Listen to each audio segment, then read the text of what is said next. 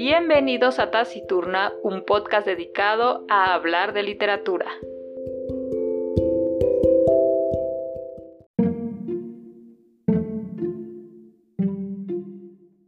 A todos los artistas le hacen la pregunta, ¿de dónde sacas tus ideas? La respuesta honesta del artista es, las robo. ¿Cómo ve el mundo un artista? Primero, tienes que descifrar qué vale la pena robar. Después, pasas a lo siguiente. No hay mucho más que hacer. Cuando ves el mundo de esta forma, te dejas de preocupar de qué está bien y qué está mal. Solo hay cosas que vale la pena robar y cosas que no. Todo está a la mano. Si hoy no encuentras algo que valga la pena robar, puede que mañana, o en un mes, o en un año le veas algún potencial. El único arte que estudiaré serán las cosas de las que pueda robar. David Bowie. Nada es original. El escritor Jonathan Lethem dice que cuando la gente llama algo original, 9 de 10 veces no tiene idea de las referencias involucradas en la fuente original. Lo que un buen artista debe entender es que nada viene de la nada. Todo el trabajo creativo surge de lo que ha existido antes. Nada es completamente original. Hasta en la Biblia, no hay nada nuevo bajo el sol. Puede que a algunas personas esto les parezca bastante deprimente, pero a mí me llena de esperanza. Como dice el escritor francés André Gide, todo lo que necesita decirse ya se ha dicho, pero como nadie estaba escuchando, todo tiene que decirse de nuevo. Si nos liberamos de la carga de tratar de ser completamente originales, dejaremos de intentar el hacer las cosas desde cero para asumir nuestras influencias en vez de huir de ellas. ¿Qué es la originalidad? El plagio no detectado. William Ralph Inge. Todas las nuevas ideas son una mezcla de una o más ideas previas. He aquí un truco que te enseñan en la escuela de arte. Dibuja dos líneas paralelas en una hoja de papel. ¿Cuántas líneas hay? En la primera línea, la segunda línea y una tercera línea de espacio negativo que se forma entre ellas, ¿ves? 1 más 1, 3. Un buen ejemplo es la genética. Tienes una mamá y tienes un papá. Posees característica de ambos, pero la suma de ti completo es mayor que la suma de sus partes. Eres una mezcla de tu papá, de tu mamá y de todos tus antecesores. Así como tienes una genealogía familiar, tienes una genealogía de ideas. De plano no puedes escoger a tu familia, pero sí elegir a tus maestros y amigos, la música que escuchas, los libros que lees y las películas que ves. Fuimos niños sin padres, así que encontramos a nuestros progenitores en cera y en las calles, y en la historia. Pudimos escoger los antecesores que inspiraron al mundo que construimos para nosotros mismos. Jaycee. De hecho, eres una mezcla de aquello que dejas entrar en tu vida. Eres la suma de tus influencias. El escritor alemán Goethe dijo, Estamos formados y conformados por aquellos que amamos. Junta la basura, saca la basura. El artista es un coleccionista, no un acumulador. Hay una diferencia. Los acumuladores coleccionan indiscriminadamente, los artistas lo hacen selectivamente. Solo coleccionan cosas que de verdad les gustan. Hay una teoría económica que dice que si sumas los ingresos de tus cinco amigos más cercanos y sacas un promedio, la cantidad resultante será muy cercana a tu propio ingreso.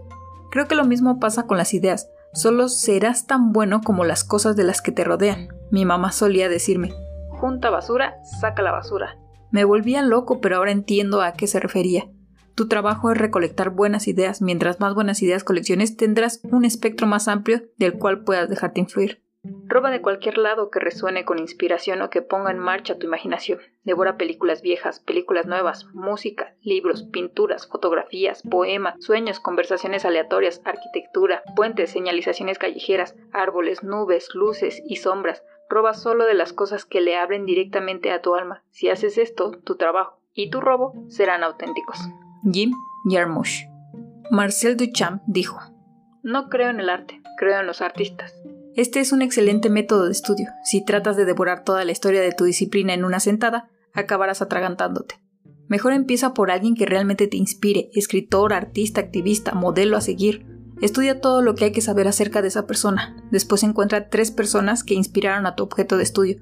Y averigua todo sobre ellas. Repite esto cuantas veces puedas. Trepa a ese árbol lo más alto que puedas. Una vez que hayas construido tu árbol, es hora de que crezca tu propia rama. Verte como parte de un linaje creativo te ayudará a sentirte menos solo cuando empieces tus propias creaciones. En mi estudio tengo fotos de mis artistas favoritos. Son como fantasmas amigables. Casi puedo sentir cómo me dan un empujoncito creativo cuando estoy encogido en mi escritorio. Lo más genial de los maestros muertos o remotos es que no pueden negarte como un aprendiz. Puedes aprender lo que quieras de ellos. Dejaron sus planes de trabajo en sus obras. Sé tu propia escuela. La escuela es una cosa, la educación es otra. No siempre tienes que empalmarse. Estés o no en la escuela, siempre será tu trabajo seguir educándote. Debes tener curiosidad por el mundo en el que vives, buscar cosas, perseguir cada referente, ir más lejos que nadie, así es como sacas ventaja. Fuera a la escuela o no, siempre estudiaba. RZA. Googlea todo, quiero decir todo. Usa Google para encontrar tus sueños, tus problemas. No hagas una pregunta antes de googlearla. Es simple. Encontrarás las respuestas o te surgirán mejores preguntas. Lee todo el tiempo. Ve a la biblioteca. Hay una magia especial cuando te rodeas de libros. Piérdete en los libreros. Lee biografías. No se trata del libro con el que empiezas, sino del libro al que llegas. Colecciona libros, aunque no planees leerlos inmediatamente. El cineasta John Waters dijo, Nada es más importante que una biblioteca sin leer. No te preocupes por investigar, empieza por buscar. Bienvenidos a la reseña. ¡Hey! Bienvenidos a Taciturna y a la reseña del día de hoy. Realmente me emociona mucho ya que este libro llegó a mí al azar. Sin buscarlo, un día se me ocurrió buscar, pues sí, libros con temática sarcástica. Y en eso me salió este libro llamado Roba como un artista de Austin Kleon. Espero lo haya dicho bien, ya que este escritor para mí ya es un genio. Realmente muchas de las cosas que aquí descubrí yo ya las pensaba, pero verlas aterrizadas en un libro me hacen creer que a veces no estoy tan mal. Bueno, pues cuando descubrí este libro, le empecé a echar una ojeada y oh vaya sorpresa, lo que comenzó como solo una ojeada terminó siendo la lectura más voraz que he tenido en mucho tiempo me atrapó por completo y en menos de una hora yo ya había terminado el libro y es que es un tema que realmente me interesa mucho. Últimamente he tratado de explorar mi lado más creativo, con el único objeto de mejorar, en lo que más me gusta, dibujar, crear, bocetar. Y este libro llegó justo a tiempo. Estaba buscando cobre y encontré oro. De verdad, creo que ustedes podrán pensar que exagerada Inclusive si lo leen, tal vez me dirán, meh, está bien, pero hay mejores. Y sí, tal vez sí, pero su simplicidad, su narrativa y la forma en que aborda los temas y sobre todo las citas que hay en cada capítulo, yo de verdad yo las amé. Este es el tipo de libro que te incita a sentarte en tu escritorio y desarrollar algún proyecto que tenías en pausa, por miedo o desidia, por ejemplo, yo ese día iba a ver a un amigo y me canceló en la mañana. Así que, pues ya no me apuré a salir de la cama. Así que como pues ya no tenía mucho que hacer y ya me había despertado, pues empecé a buscar libros, eh, nuevos, porque claro, ya tengo varios en espera, pero siempre podemos buscar más. pero es que siento que cada libro tiene su tiempo. En fin, después de esa justificación, estaba navegando en mi celular y di con ese libro, como ya les dije, lo devoré y me dije, oh, ya sé, voy a empezar a dibujar caricatura. Lo que desde niña quise hacer. Paréntesis, no es que sea experta ahora, pero ni siquiera lo había intentado en papel. Sí, hacía pequeños dibujos, pero no como tal viñetas. Y eso es lo que siempre me ha llamado la atención, aparte de la ilustración. Así que ya había yo visto tutoriales y demás para poder empezar, pero tenía miedo de que, pues sí, me saliera horrible. Y es que creo ese sentimiento lo tenemos todos los que nos gusta dibujar. Al terminar un dibujo lo odiamos y nos autocriticamos severamente. Entonces a mí me daba miedo empezar y que no me gustara. Que realmente eso era lo más obvio. En fin, para no hacer el cuento largo, dibujé lo que me había pasado en la mañana y wow, no saben lo relajada, lo feliz y sí algo decepcionada de mi dibujo, que, estaba feo, la verdad. Está horrible. Eh, em, pero bueno, aún así lo publiqué y, y pues sí, tuve algunos buenos comentarios, pero lo importante aquí fue que empecé algo que había pospuesto por mucho tiempo, de verdad. Esta idea la tengo guardada de años, pero últimamente he tratado de explorar y explotar más mi lado creativo y aquí es donde empieza la magia de este libro. En el primer capítulo nos habla de que nada es original, ustedes ya lo escucharon prácticamente, eh, digamos que e, eso que les leí y, creo que era importante, em, era el primer capítulo, donde habla que nada es original, todo es copia de todo y sí, creo que tienes razón, todos nos basamos en algo que ya existe. Es por eso que siempre nos preguntan, ¿a quién admiras? ¿Qué te gusta? Porque es ahí donde surge nuestro estilo. Y el autor sugiere que, pues sí, busques tu árbol genealógico, ¿no? Tu, sí, tu árbol artístico. Em, o sea, no, no se refiere a que quién es tu mamá y tu papá, ¿no? Eso ya lo, ya lo escucharon. Pero sí que busques a quién te ha inspirado y, y quién ha inspirado también a esa persona y así es como tú creas tu propia rama en ese árbol. También habla de otra cosa bien importante y creo yo lo que a veces nos pasa después de terminar nuestra vida escolar. Eh, Austin dice, sé tu propia escuela. Y sí, claro, o sea, una cosa es la escuela y otra cosa es la educación. Así que nunca dejes de aprender, siempre trata de ver más, de observar, de escuchar, de leer, nunca te quedes quieto, siempre investiga más allá. Tenemos Google, la pregunta que tenga seguramente Google ya tiene la respuesta. No, no le des la espalda a la tecnología que pues ya tenemos en nuestras manos, mejor úsala para, pues sí, siempre aprender. Y me encanta el consejo que viene enseguida, colecciona libros, creo que eh, esa parte es de lo que más amé. No importa que no los leas inmediatamente, es por eso que el cineasta, se los vuelvo a repetir, el cineasta John Waters dice, nada es más importante que tener una biblioteca sin leer. Y ya por último, pero no menos importante, siempre lleva contigo un cuaderno, de preferencia de bolsillo. Sí, de preferencia de bolsillo para siempre, eh, pues sí, traerlo con nosotros y un lápiz o pluma, lo que más te agrade, para que en cualquier momento puedas anotar o dibujar tus ideas, plasmarlas en papel hará que no te olvides de ellas y que más adelante tengas referencia de lo que quieras hacer. David Holdney mandó arreglar todos sus sacos y chamarras para que en las bolsas interiores cupiera un cuaderno. Amé este hecho, yo hace algún tiempo solo cargaba con, pues sí, lo esencial. Mi cartera, celular, llaves y pues ahora el cubrebocas, ¿no? Y ya hace un tiempo cargo con un cuaderno. Sí, un cuaderno pues para escribir mis ideas o hacer algún dibujo. Realmente lo inicié por la onda esta de que quería hacer diarios. Y digamos que ese cuaderno es como el diario de aventuras, ¿no? Pero ahora eh, tengo un sketchbook, por fin, después de muchos años, eh, tengo uno y lo amo. Es tan pequeño y bello que casi lo puedo traer a todos lados. Eh, no modificaré mis chamarras, porque creo que es una locura, pero sí viaja en mi mochila junto a mi Kindle. Entonces ahora pienso más en qué puedo observar del día para que pueda plasmarlo en una viñeta se me hace algo relajante y a la vez un modo de, pues sí, de practicar el dibujo.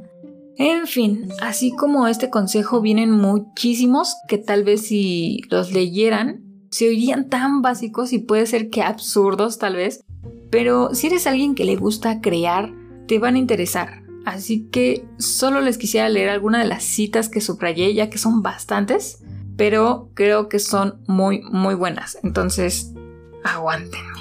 Cinco minutos después. Híjole, sí, sí tengo muchas. No se las voy a decir todas porque les estaría spoileando el, libro. Pero creo que esta ya la leí. ¿Qué es la originalidad? El plagio no detectado. De William Roth. Em, no te preocupes por investigar. Empieza por buscar. Creo que así termina el capítulo.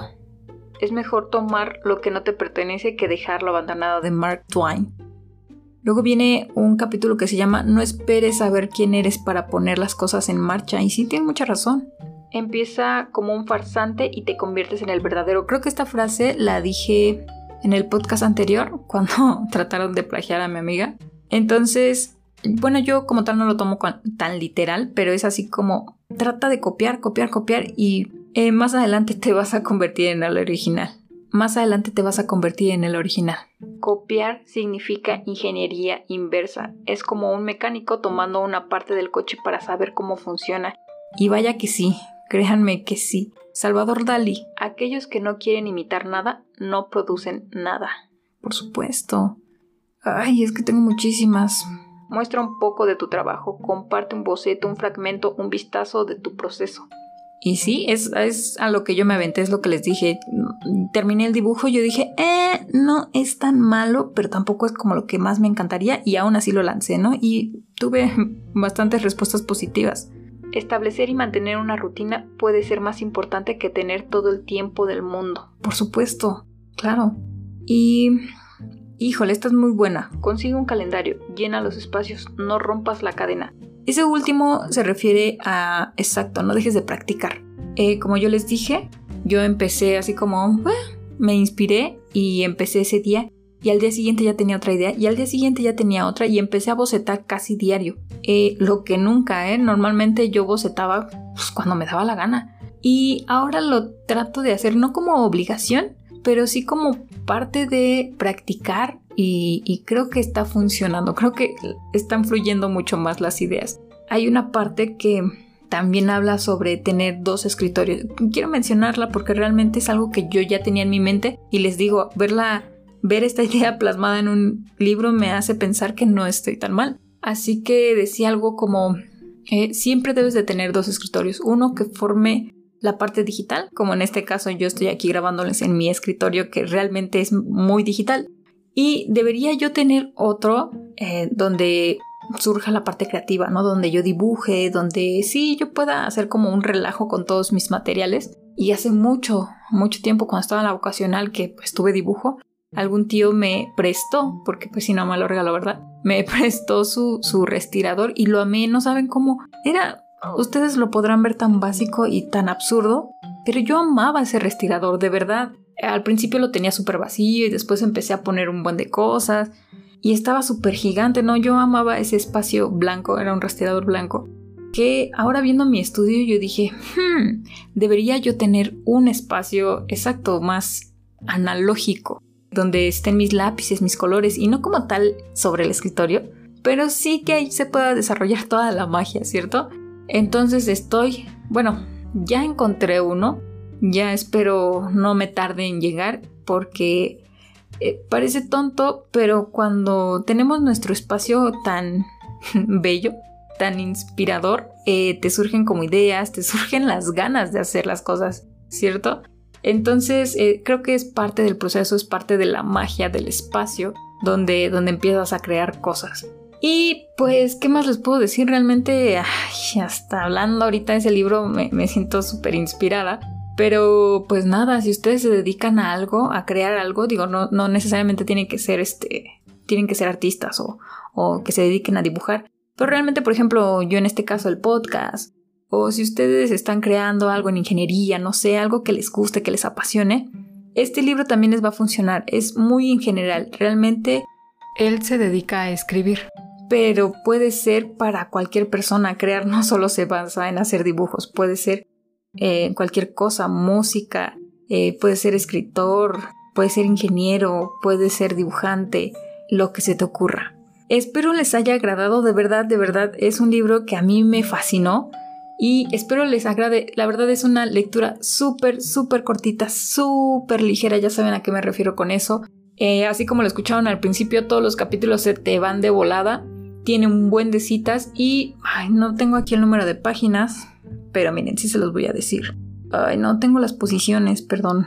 Pero miren, son como 600 posiciones. ¿Qué serán? Yo creo le calculo como unas 100, 120 páginas. Se te van súper rápidas porque en algunas hojas tiene ejemplos de dibujos y demás, entonces no es como que todo sea letras. Y si están buscando una lectura súper ligerita, creo que este es el libro para ustedes. De verdad, búsquenlo. Roba como un artista de Austin Kleon.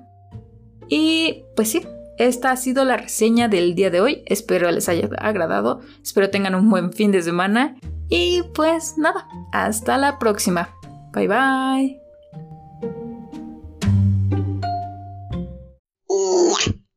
Oye, ayúdame, ¿ves que no puedo?